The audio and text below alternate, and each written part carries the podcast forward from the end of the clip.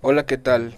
Mi nombre es Rommel López Mesa y soy un estudiante del séptimo semestre de la carrera de Administración en el Instituto Tecnológico de Tlalnepantla, Campus Oriente. En este mi primer podcast les voy a hablar acerca del modelo nacional para la calidad. Conoceremos sus principios, sus propósitos, así como sus criterios.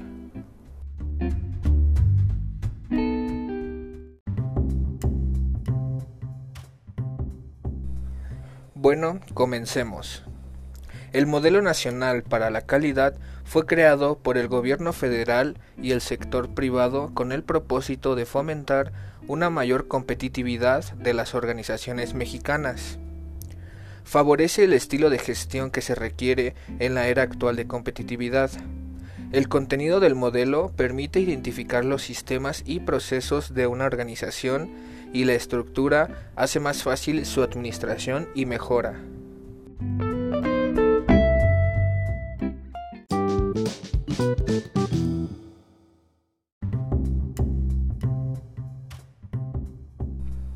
Ahora hablaremos de los propósitos del Modelo Nacional para la Calidad, los cuales son promover una cultura basada en los principios del modelo para la competitividad organizacional, motivar la efectividad de las empresas mexicanas, en especial para sus clientes y mercados, mejorar la capacidad de las organizaciones para competir exitosamente en los mercados mundiales y promover el aprendizaje así como la autoevaluación.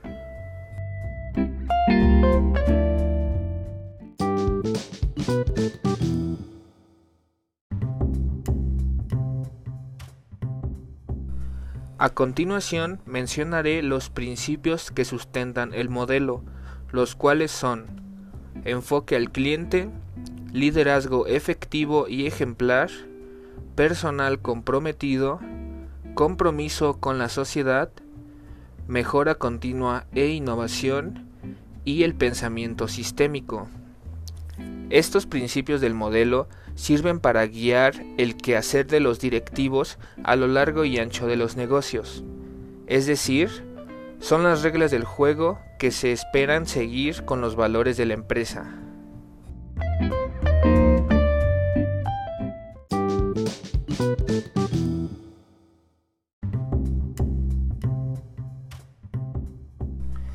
Ahora continuamos con los criterios de evaluación.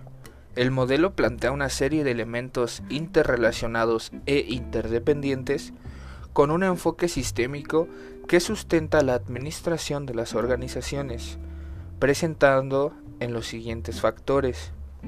El primero integra el liderazgo, clientes y la planeación. Estos permiten el direccionamiento y favorece la competitividad, transformación cultural y generación del valor para el desarrollo sostenido del negocio. El segundo lo conforma el personal, procesos y sociedad. Aquí se integran los elementos de transformación y generación de valor, es decir, aquellos sobre los que se manifiestan las estrategias para provocar la mejora continua de los sistemas y procesos, productos y servicios.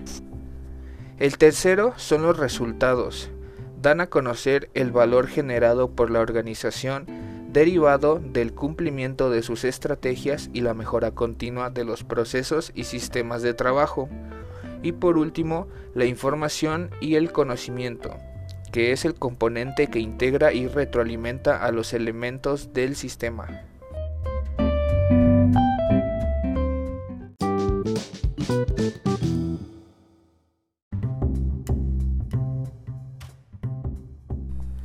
Para concluir, me gustaría comentar que al ser la primera vez que realizo un podcast, me sentí con una cierta libertad de usar las palabras y términos adecuados a mi vocabulario.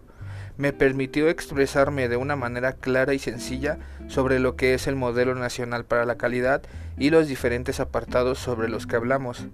Al ser una actividad auditiva, nos permite dar nuestras expresiones y formas de entender al público sobre los temas de los cuales estamos abordando para así quedarnos con la certeza de que se están entendiendo los puntos hablados en este podcast.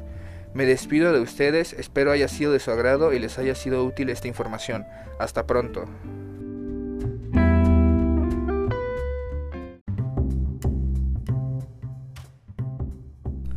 Las fuentes de información consultadas son sitio web preci.com, modelo nacional para la calidad total, publicado por Héctor Isaac Solís Luna el 23 de noviembre de 2013, y video de youtube.com, modelo nacional para la calidad, realizado por Víctor Yair Oropesa Ojeda el 16 de abril del 2021.